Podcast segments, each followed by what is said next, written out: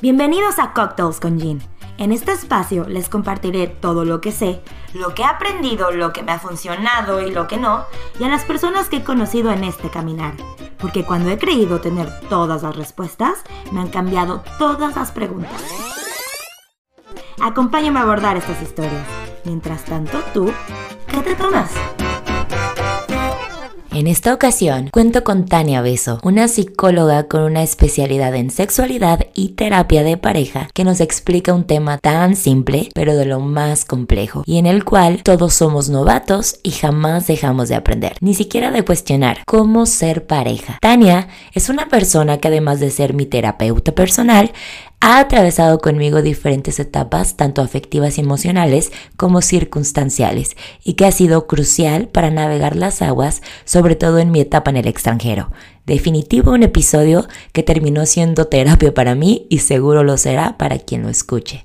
Así es que acompáñame a escucharlo tú también y dime mientras tú, ¿qué te tomas? Salud, Tania. Agua y café. Eso es lo que hoy necesitábamos en la mañana. Yo soy Georgina Dávalos, esto es Cocktails con Jean y hoy tengo una invitada, alguien que me ha ayudado bastante a mí en mi proceso personal. Ella es Tania. ¿Cómo, cómo es tu seudónimo de psicóloga que me encanta? Es beso sensualidad. Beso sensualidad. Ella es una psicóloga, pero aparte especialización en sexología, no, sex, sexualidad. Sexualidad. Sí. Entonces me encanta cómo jugaste con que en sí es tu apellido, ¿no? Em, es el after de mi apellido, Beso. Ajá. Le quedó Beso y queda con eso de la sexualidad y del erotismo. Sí, y el día de hoy está aquí para platicar con nosotros desde un punto ahora sí profesional de cómo ser pareja, ¿no? Híjole, Georgina, es que este es el tema, no es el tema, es el tema. Sí, de la vida. Es el tema de la vida, porque la verdad es que ni tú, ni yo, ni nadie sabemos ser pareja.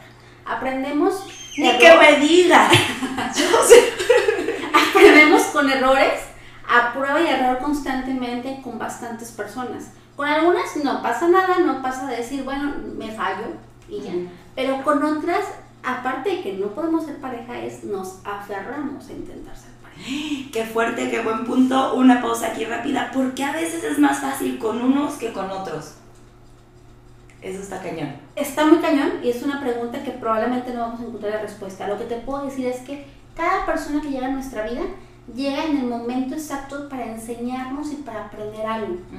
No va a llegar alguien que nuestro referente no tengamos. Por ejemplo, muchos de nuestras parejas van a tener ciertas cosas en común casi siempre. No nos vamos a de un extremo a otro, aunque pareciera. Por lo general, si hay como ciertas cosas en común, ya sea el cómo nos tratan, el cómo se dejan tratar, el cómo nos vamos vinculando con ellos. Ok. Y porque eso me imagino que también tiene que ver en la circunstancia en la que estás. La circunstancia, el momento, la edad que tenemos. Siempre les digo, no se ama igual a los 20 que a los 30 que a los 40. No tenemos la misma ilusión, no tenemos la misma capacidad, no tenemos las mismas ganas a veces. Y eso también influye en nuestra búsqueda y selección de pareja. Porque aunque parezca absurdo, sí, sí buscamos y sí seleccionamos. Y no nos vamos solamente por el físico. De manera no consciente buscamos ciertos elementos que a nosotros nos atraen y nos parecen convenientes para alguien que va a ser nuestra pareja. Ok, entonces, eh, bueno, empezábamos partiendo desde el punto de que con unos aprendes más y con otros no pasa nada. Así es. Otros pasan desapercibidos en tu vida. Sí, totalmente. ¿Y de ahí qué sigue? De ahí qué sigue. Bueno, ¿Dónde aprendemos a ser pareja? En la casa. Lo que vemos en nuestra casa con los papás, con los abuelos, con los tíos, es nuestro primer referente de ser pareja. ¿Y qué crees? Ahí nunca vemos a la pareja, vemos a papá y mamá. En este rol de ser buenos amigos, de ser cómplices, a veces hasta roomies, negociando por llevar una familia. Entonces lo que vamos viendo son interacciones adultas que medio se asemejan a lo que es ser pareja. Nuestro segundo referente es la parte social, películas, eh, redes sociales actualmente, referentes externos a lo que vemos en familia, y entonces decimos, ah, eso de ser pareja. Pero aquí viene un concepto que nos da torre casi todo el mundo, que es el amor romántico. Esa idea de tú eres especial para mí, yo soy especial para ti, tenemos este hilo rojo que nos une, somos almas gemelas, llamas gemelas, no sé cuántas cosas más. Y ya nos vino a dar en la torre. ¿Y por qué da en la torre? Porque la realidad es que no existe una persona para ti. Existen muchas personas y puedes vincularte con muchas personas. Pero en esta idea que nos venden de una persona especial con la que compaginamos completamente, hacemos ese clic, nos aferramos cuando creemos que encontramos a la persona correcta. Entonces ya me di cuenta que no eres, pero sí quiero que seas. Entonces me aferro e intento hacer lo posible, lo no posible y hasta lo inconsciente para que seas tú esa persona que esté en mí. ¿Qué pasa, por ejemplo, cuando hay gente que es como muy buena contigo, ¿no? Muy buena y te ponen todo y luego y no, no quieres. Y cuando te vas con el que o la que no te lo pone fácil y te pone difícil, uno se aferra más. ¿Cuál es ese efecto, eh, me imagino que cerebral, ¿Qué pasa en el por qué de verdad el ser humano quiere lo que no puede tener? La verdad, por aferrados y por tercos. Si ya te dijeron que no de mil maneras, ¿para qué te quedas buscando? Así de simple. Así de simple, no hay mucho que decir. La verdad es que cada quien tiene la pareja para que su amor propio le alcance. Si tú te quieres, tú te cuidas, tú estás bien contigo, tú estás consciente de lo que estás viviendo, seguramente la persona que tengas enfrente va a tener esas características y va a aprender a quererte y a estar contigo de alguna manera. Se trata de aprender a estar juntos. Pero es para lo que tu amor propio te alcanza, para, el que, para lo que todo tu concepto te alcanza. Hace una vez escuché, no, creo que fue Marta de Baile que dijo, si solo traes 5 pesos, solo te alcanza para la pareja de 5 pesos. ¿no? Está como súper fácil o muy simple esa frase, pero también muy cruda y muy al punto. Claro, completamente. Y es que mira, si yo me siento que a lo mejor soy una mujer inteligente, este, me siento bonita, me siento alegre, no me voy a empezar a vincular con cualquier persona que no me haga sentir así. Sería medio absurdo. Entonces voy a buscar a alguien que pueda ver lo que yo tengo. Pero para que alguien vea lo que yo tengo, ese alguien tiene que tener en su referente eso. Okay. okay. Si no, no se va a poder, la, la pareja va a hacer mucho desgaste y mucho choque. ¿Y qué pasa cuando llegas con buena autoestima, y te encuentras a una persona y terminas sin autoestima? Déjame te cuento algo. Es algo que se llama síndrome del Salvador. El síndrome del Salvador es, yo quiero salvarte a ti de aquello que yo creo que tú estás padeciendo, de aquello que yo creo que tú estás mal, porque desde mi punto de vista no, no tienes que mirar así. Entonces, cuando menos me doy cuenta, termino cediendo mucho de lo que yo soy para que tú estés bien. Cuando menos me doy cuenta, comienzo a ahorrarme palabras, a no decir lo que siento, a no incomodarte, con el fin de tú, que tú te sientas mejor. Y es ahí cuando uno pierde la autoestima. Es ahí cuando uno va perdiendo poco a poco, no la autoestima, su identidad. De repente de ser la mujer más alegre te conviertes en la mujer más amargada. O de ser la mujer más segura en ti misma, comienzas a dudar incluso hasta hay que ponerte. Que sí pasa, y pasa muchísimo. Sí, súper, muchísimo. Hay una autora que habla de amar con hambre.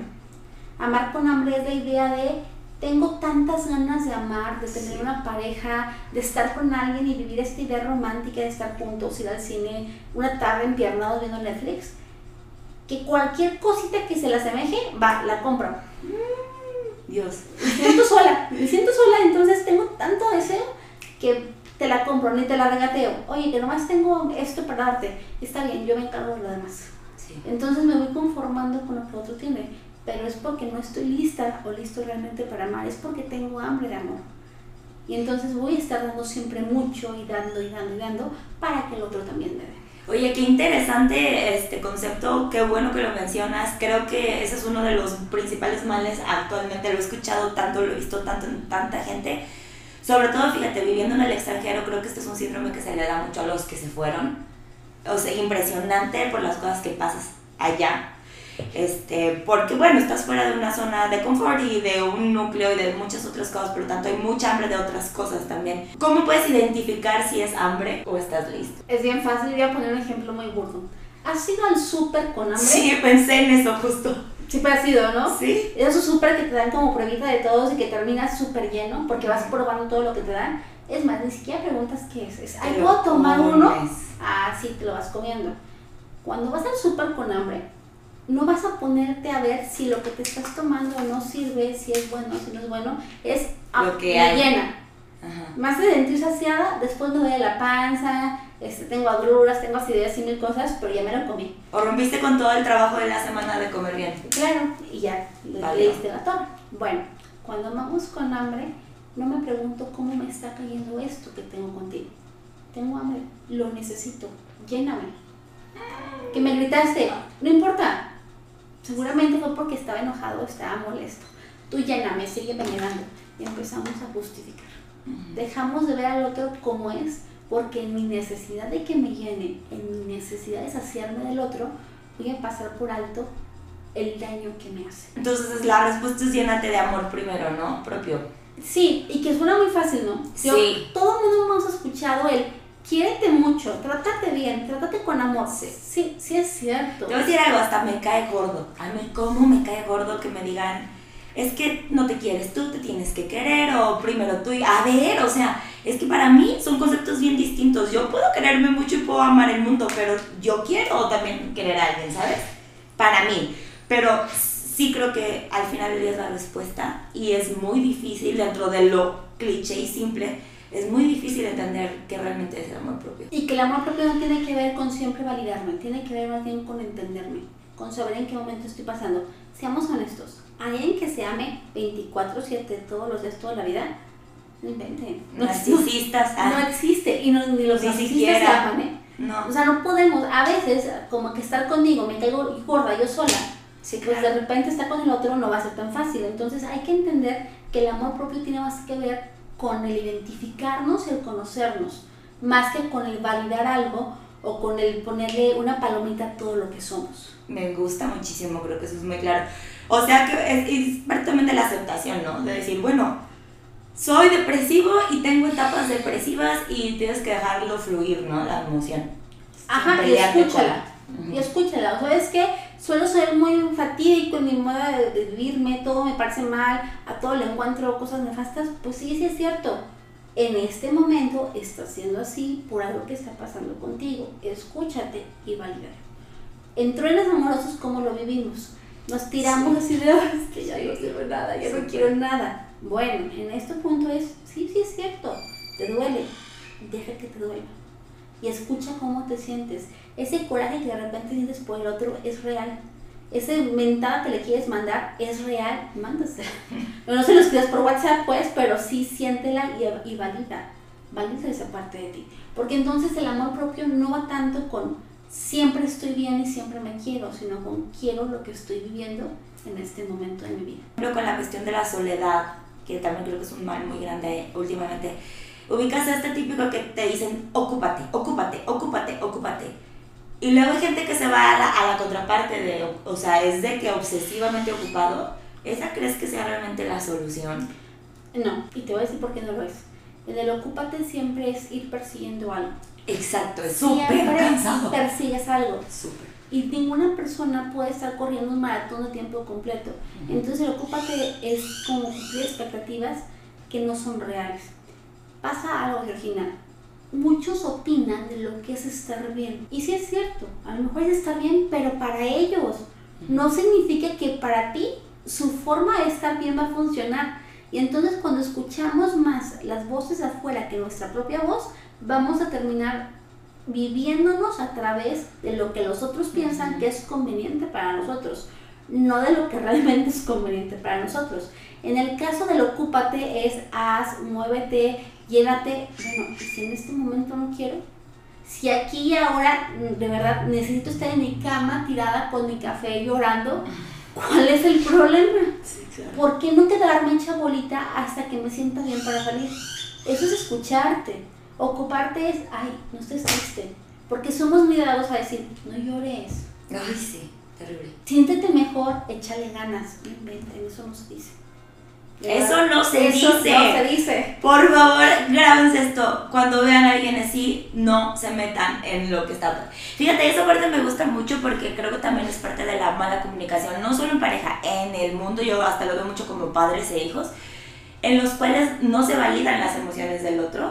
Que porque dices, ay, bueno, qué ridícula, o sea, ya párate, yo lo escuché mil veces a lo mejor sí es, es, mínimo por lo cual esa persona está así, pero lo que siente, lo siente y punto final. O sea, no te puedes meter con esas, esas emociones.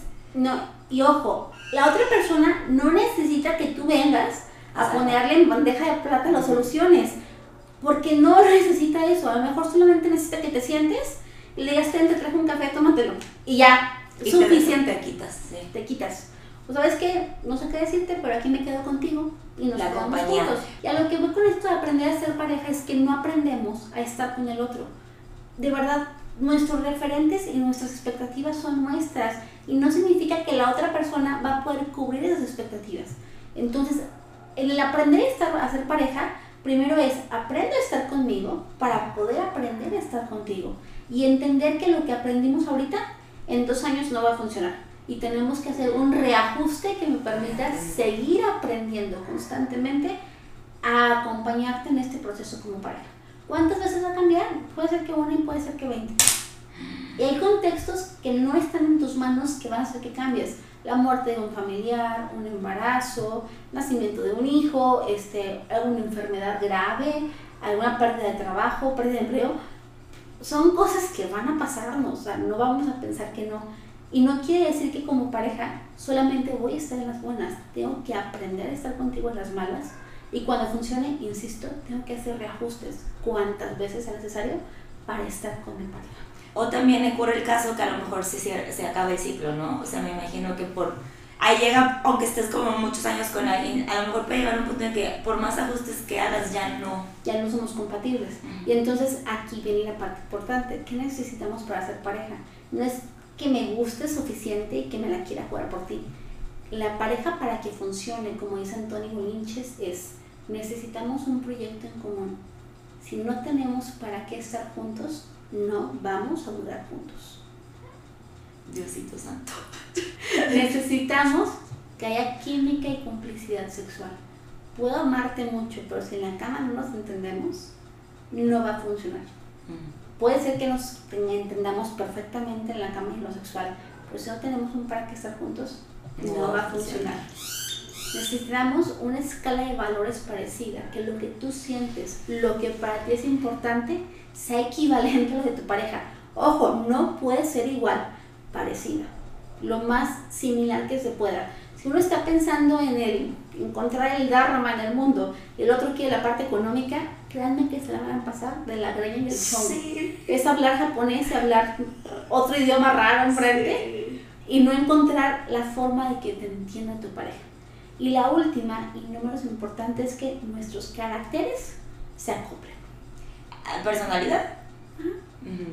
Que realmente lo que somos como persona tenga un, un punto donde podamos coincidir y convivir. Un match. Si no encontramos un, ese match precisamente en alguna parte de la relación, podemos tener otros tres elementos, pero no va a funcionar la pareja. ¿Qué pasa cuando falta alguno de estos? La pareja se está tambaleando constantemente. Ok. Entonces, más allá de la comunicación, más allá de ser abiertos con tu pareja y llegar a acuerdos, y que son cosas importantes, hay que tener en cuenta que la base de la relación es esto. Si la pareja está fallando en uno de estos puntos, pregúntate, ¿hay solución? Si la hay, planteala. Si no la hay, pregúntate, ¿qué hago con esta pareja? O sea, ¿qué onda con esa, ese como cliché de los pueblos opuestos se atraen? Pues sí se atraen, pero no significa que funcionen. No, realmente es poco probable que funcione. A menos que haya algún punto de... Al menos que haya un punto de estos cuatro que realmente sea lo suficientemente fuerte que les permita seguir adelante. Hay parejas, por ejemplo, Georgina, que tienen muy buena comunicación sexual y una complicidad sexual buenísima y sexualmente, bueno, Insuperables, pero no tienen nada más. Entonces, cuando intentan estar juntos, es un roce y un desgaste constante porque no hay más en la pareja, no hay nada más que los une. Oh my God. Entonces, ¿qué es más fácil?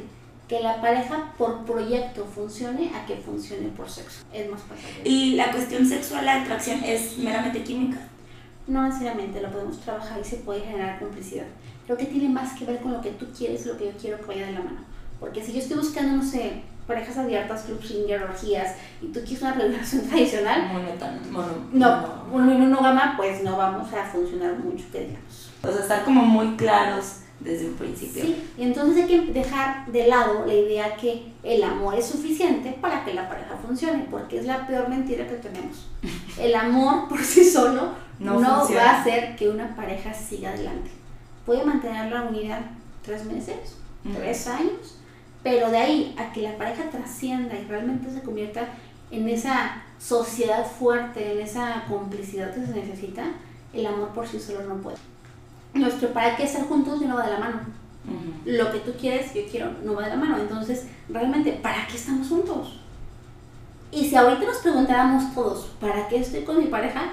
Probablemente dos que tres parejas empezarían a tambalearse. De verdad. Porque damos por hecho que es para casarnos, para tener hijos, para formar una familia, para viajar. No son respuestas suficientes. ¿No son? Ya tuvimos hijos, ya crecieron, ahora que siguen. Ok. ¿Qué podría ser como después de, o Después cambiar de el plan? que el proyecto vaya de la mano. El plan se va a cambiar muchas veces y va, se va a ajustar definitivamente, pero el proyecto tiene que ir de la mano. Que el para que valga la pena. O sea, estoy contigo para, no sé, para viajar, pero quiero viajar contigo porque no he encontrado otra persona que tenga esas características que tienes tú que me hacen sentir diferente en estos viajes. Entonces, ese para lo fortalezco con lo que tú eres. Si no, pues igual, no puedo viajar contigo, puedo viajar con 20 más. Me acaba de explotar el cerebro. o sea, ya entendí muchas cosas ahorita. ¡Wow!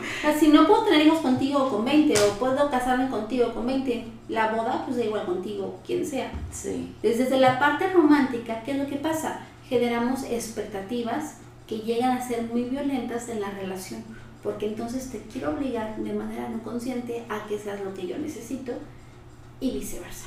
Oye, me imagino que cuando una persona en la pareja es súper romántica y la otra es más objetiva, ahí es una combinación letal, me imagino, ¿no? Es más letal cuando los dos son románticos, porque no tienen un concepto de realidad. Están mucho en la expectativa, mucho en el sueño, mucho en la intensidad. De hecho, hay algo que se llaman amores infantiles. Los amores infantiles o eh, adolescentes, ¿cuáles son? Son aquellos que son sumamente apasionados, sumamente intensos, que parecen montaña rusa emocional. Cuando estamos bien, estamos muy bien.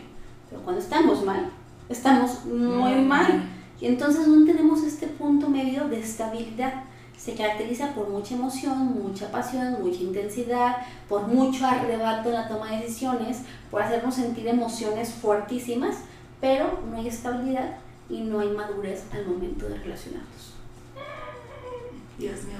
¿Cuántos de esos no conocen? O hemos estado, ¿no? Yo creo que Sí, todos lo hemos vivido en algún momento. Cuando dices tengo 20, lo estoy viviendo, dices, bueno, pero mira, tengo 40 y lo estoy viviendo, si te digo, a ver, espérate tantito. ¿Qué es lo que estás viviendo ¿Y entonces? qué tal 30? Eh, Uy, qué bueno, los 20 y 40. Ok. 30 lo revisamos después. Por ejemplo, hay este típico de que te dicen, haz una lista de las cualidades, no tanto del físico, sino como de lo que tú buscas en alguien. Yo ese, ese ejercicio para mí es- me no, no me confronta, como que no sé si confiar en eso o no, ¿sabes? Ya te comparto una experiencia. Cuando yo tenía como, ¿qué serían? 22, 23 años, hice mi lista completa de qué es lo que yo necesitaba en un hombre.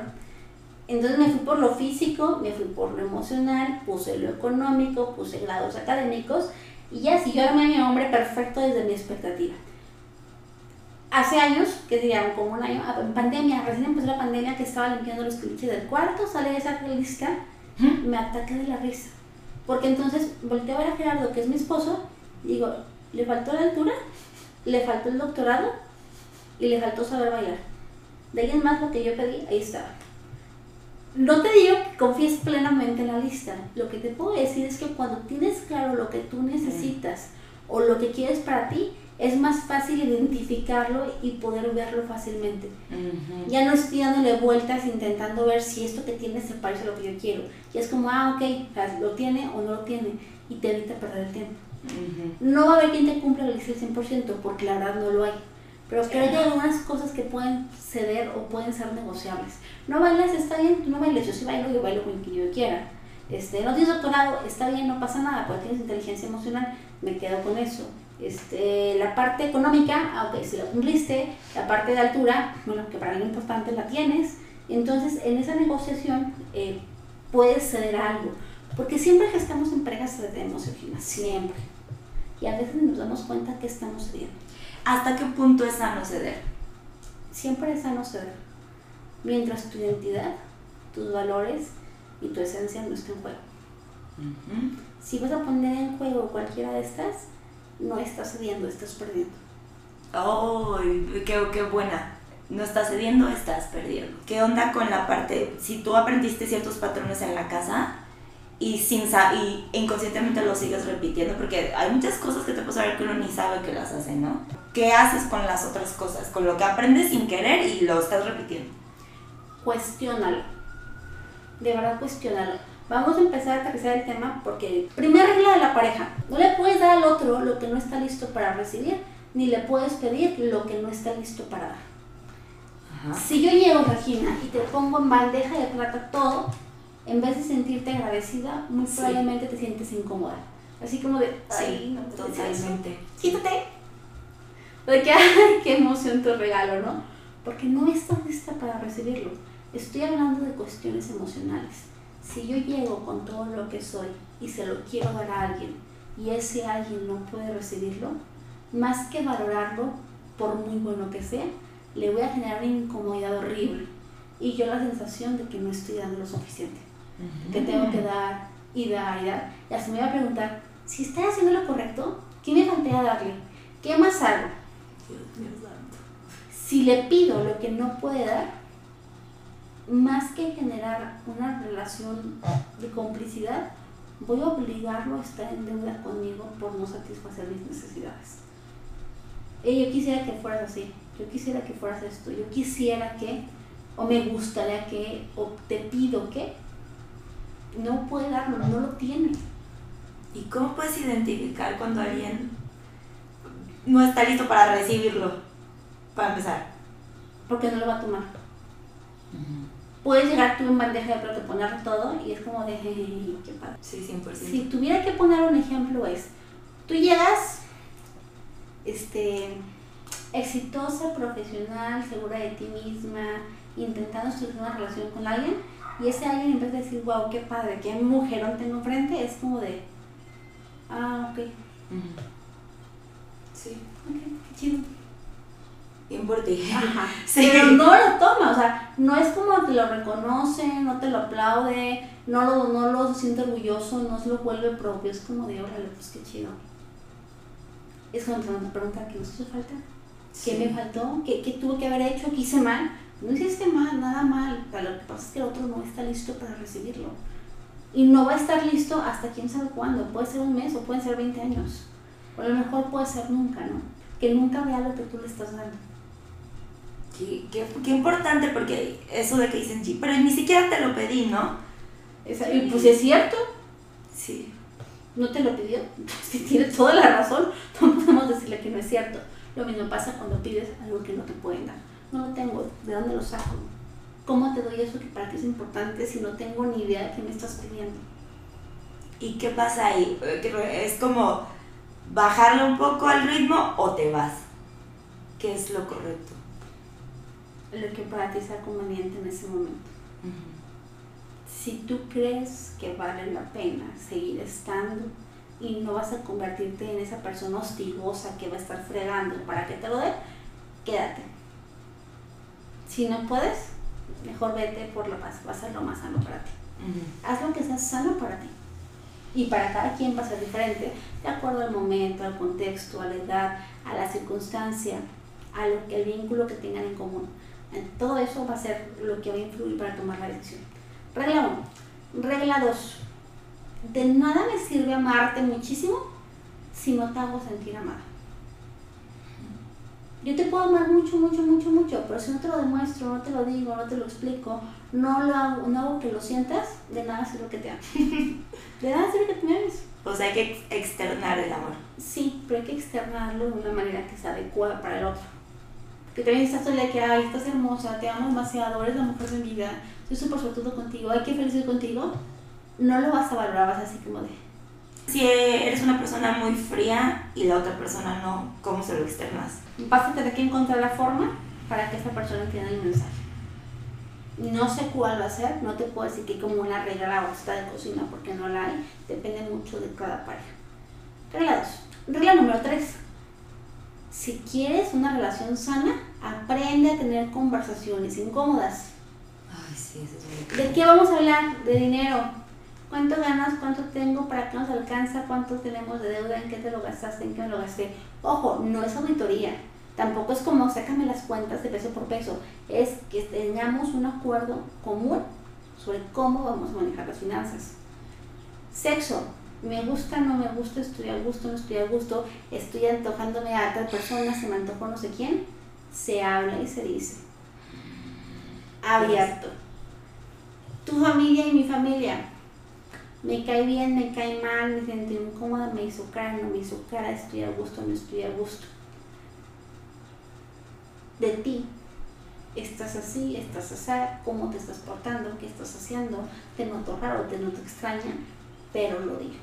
Y entonces, esos temas incómodos que de repente no tocamos o que los sacamos con un, ah, es que es por el día, ah, lo platicamos después, lo dejamos para mañana, hay que aprender a enfrentarlos en el momento. En el momento. En el momento. Y como sin volverte hostigoso, por ejemplo, con esto del te noto raro, te noto raro, te noto raro, si sabes, es que la persona no te quiere decir que está usando. Aquí hay que entender algo, las mujeres hablamos alrededor de 18 mil palabras por día. Los hombres hablan 2 mil. Si yo te pregunto cómo te fue en el camino, seguramente me vas a platicar cómo estuvo el camino. Si le pregunto, no me vas a decir, bien. Te pregunto cómo te fue en el trabajo, me vas a contar de A a B. ¿Cómo te fue en el trabajo? ¿Cómo estás? Estoy bien. Ok. Ok, estoy ok. Ok. ¿Qué pasó? Pues lo de siempre. ¿Qué hiciste? Pues lo de diario. Pasa. Entonces tenemos que entender también que esta parte es una forma de comunicarnos y de ser hombres y de ser mujeres. No es que seamos de planetas distintos, es simplemente que nos comunicamos un poquito diferente. Por parte biológica y por parte cultural. Entonces hay que entender esta parte también para que la pareja pueda funcionar. ¿Qué hacemos? Hay algo que se llama timing. El timing es cada pareja tiene un tiempo. Hay que aprender a conocer el propio y de la pareja para llegar a acuerdos. ¿Qué tienes? ¿Qué tienes? ¿Qué tienes? Seguramente te van a mandar al acuerdo. Ok, no me vas a decir qué tienes. Yo necesito tener una respuesta. En medio hablamos. Cada quien por su lado, regresamos y platicamos. La importancia de comunicarte, de negociar hasta eso, ¿no? De negociar todo. Siguiente, tenemos que tener un contrato de pareja. No demos las cosas por hecho, jamás. No porque tú y yo estemos juntos quiere decir que estamos juntos en la misma sintonía. Tenemos que saber exactamente para ti qué es estar conmigo y para mí qué es estar contigo. ¿Qué nos vamos a permitir? ¿Qué no nos vamos a permitir? ¿Hasta dónde podemos llegar? ¿Qué está como negociable y qué no es negociable en esta relación? Pero no lo damos por hecho. Porque somos muy así, que somos novios y ya nunca platicamos ni qué tipo de novios que está permitido, cómo le vamos a hacer y terminamos enojados por aquello que no platicamos, no inventemos. Qué importante, qué fuerte. Con lo que pareja. Lo último y no menos importante, debes entender que la pareja no es permanente. Tu relación de pareja está en constante riesgo de terminarse siempre por mucho tiempo que tengan juntos, por mucha historia que haya, por mucha tranquilidad y complicidad comprensión que tenga, la pareja siempre está en riesgo de terminarse. Hay que aprender a vivir en una conquista continua, en un reconocimiento continuo y en una conversación continua que nos permita entender entonces qué somos y a dónde vamos. ¿Cómo es eso? ¿Cómo es eso? Ok, ahorita tú y yo estamos bien, pero pues tú mañana te vas a Estados Unidos ¿Esto cómo va a afectar la relación? Yo me quedo, tú te vas, ¿cómo lo vamos a vivir? Entonces, algo que es tan cotidiano, ese ir y venir que es para ti, a mí me está afectando. Me hago responsable, te lo digo, ¿para qué? Para que encontremos y para que sepas cómo me siento. Aquí no aplica la de que mando indirectas. Este, le voy a mandar doble señal para que se dé cuenta. Voy a dejar de hablarlo. No me voy a acostar con él. Da igual no funciona, de verdad no funciona, dejen de hacer eso porque no es válido, no te va a servir de nada eso, de nada, solamente va a ser para que la pareja esté peleando y peleando y peleando y peleando. Y a veces la pareja se acostumbra tanto a pelear que ya que no pelean, tienen que buscar algo para pelear, lo que sea, porque la forma en la que aprendieron a estar juntos es peleando. ¿Qué onda? Entonces, aprender a ser pareja o hablar de ser pareja es hablar de aprender a estar juntos. Para aprender a estar juntos hay que aprender a estar primero, primero conmigo, después con el otro. Y después del otro, cuantas veces sea necesario y hasta donde aguante, ¿no? Ok, ay Dios mío, sí me dejaste pensando mucho. ay, Tania, pues, híjole, y es el tema eterno, ¿no? De que esto es para toda la vida Eso es para toda la vida mientras no sepamos estar solos y mientras no entendamos que ser pareja no, no es lo que nos han pintado. O sea, nadie va a tener una relación tipo Hollywood. De verdad no existen esas O relaciones. Disney. Tampoco existen. Existen relaciones reales con personas reales, con personas heridas, porque todos estamos heridos, que aprendemos a estar juntos. Hay parejas que están juntas por carencia. Yo estoy contigo porque tienes eso que me falta. No porque te quiero, aprendo a quererte, sino porque esa deficiencia que tú tienes o esa parte que te está faltando, yo la lleno y viceversa. Hay personas que están juntas por conveniencia, me conviene ahorita estar contigo. Y la conveniencia ni siquiera es económica, a veces es por no estar sola, para que me escuches, este, para tener con quién salir, para tener con quién pasar el rato, para sentir que soy importante. Y esa es mi conveniencia. Y por muy chiquita que sea, aparentemente es suficiente para quedarme contigo un buen rato. Muy pocas personas están juntas por una conexión real y no por una conciencia. Y esa es la tercera, la tercera manera de por qué estás junto. Con conciencia. pero muy pocas personas están juntas por conciencia. Casi siempre es por carencia o por conexión. Yo, perdón, por conveniencia. Y por conexión, es rarísimo el caso, pero ¿cómo, cómo se da? O sea, es gente que ya está como en paz o qué? No es gente que esté en paz, es gente que ha trabajado mucho en ellos normalmente y que tiene una conciencia muy clara del para qué estar juntos. En esa conciencia para qué estar juntos ya no se permite cualquier tipo de relación. O si se la permite, sabe qué es lo que está buscando, que también se vale decir a veces, sabes que no quiero una relación seria, quiero pasar el rato. Pero lo dicen. No es lo mismo te digo para acostarme contigo a te digo me quiero acostar Exacto. contigo. Sí, esa es otra cosa que está muy mal, Y ¿no? que es responsabilidad afectiva, ¿no? Déjame te digo para que te quiero. Si tú quieres que te quiera para eso, le damos. Si no, pues cada quien por su lado. Pero no hay que jugar a yo intento ligarte para que te acuestes conmigo y yo te voy a demostrar que como yo ninguna te vas a enamorar de mí. Porque esas relaciones, híjole, Sí. les juro que son destructivas, desgastantes, Sí. agotadoras Horribles. y no terminan en nada bueno. Y, y aparte, o sea, de verdad la necesidad de hacer eso, ¿no? De engañar al final del día desde un principio, o sea. Sí, está cañón. Pero bueno, me imagino que eso ya recae en el valor de cada persona, ¿no? en el valor de cada persona. Por eso es tan importante los cuatro puntos que te dije en un inicio. Esos cuatro puntos te van a permitir saber qué estás haci- haciendo con otra pareja. Porque encontrar pareja, les digo algo, es muy fácil. Salta a la esquina y encuentras. Vete sí. al bar y encuentras. Ríete poquitos, guiña el ojo y encuentras. No, y ahora con Tinder y Bumble y todas esas cosas, Así así encuentras. encuentras, sí.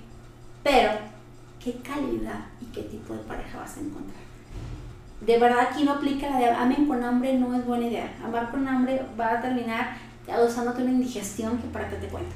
Sí, una catástrofe. Entonces mejor no, sea, espérense poquito, dejen que llegue la persona adecuada con la que valga la pena satisfacerte, no llenarte por llenarte solamente. Y esa, ese cliché de, de cuando menos buscas encuentras o si estás buscando no vas a encontrar, eso es relativo, ¿no? Es relativo, no creo que tenga realmente tanto significado. Más bien yo te invitaría a que pensaras, si estoy buscando, ¿qué es lo que estoy buscando? Ujú. ¿Y ¿Qué? para qué estoy buscando? O sea, si estoy buscando a alguien para no estar solo, pues reconoce tu miedo a la soledad y trabaja tu miedo a la Sí. soledad.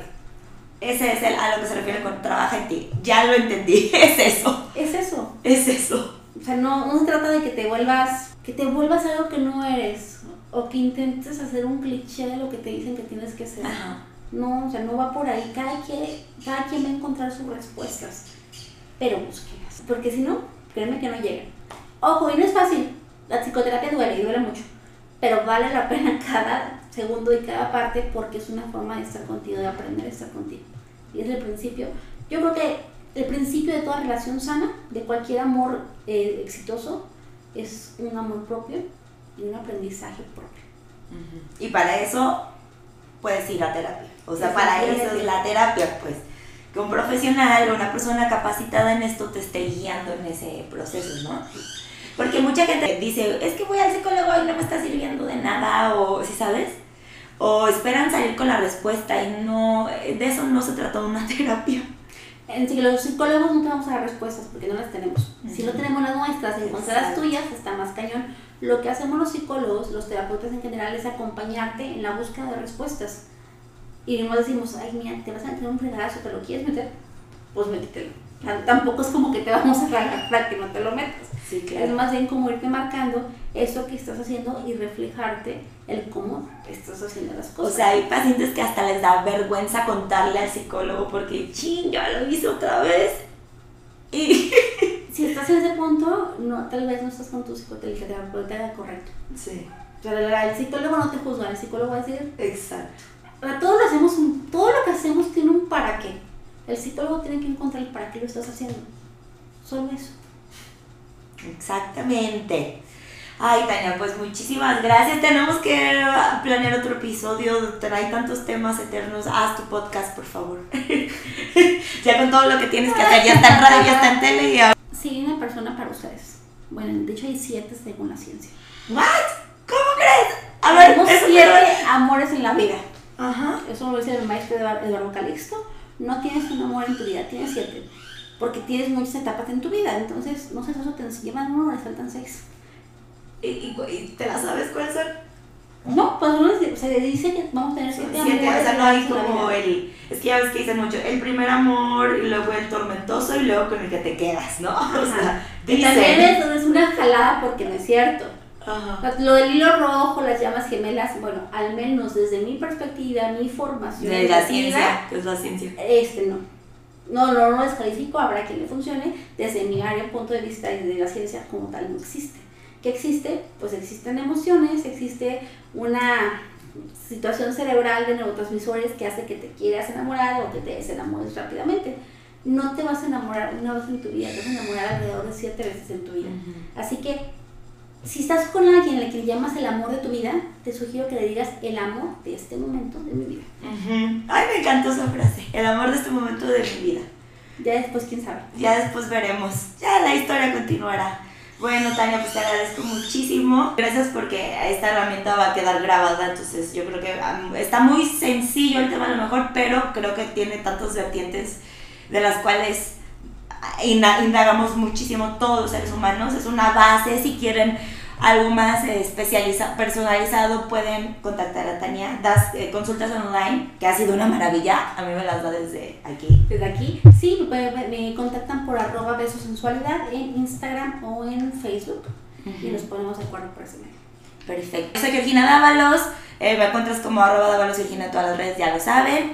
Y te agradezco, Tania. Espero pronto volvernos a ver para grabar otro episodio. Claro que sí, antes de que te vayas, aprovechamos. tenemos que, hay un tema que me brinca mucho que yo sé que tú me vas a ayudar. Pero bueno, esto fue Cocktails con Jean. Espero que lo hayas disfrutado. Nos vemos en la próxima. Bye bye.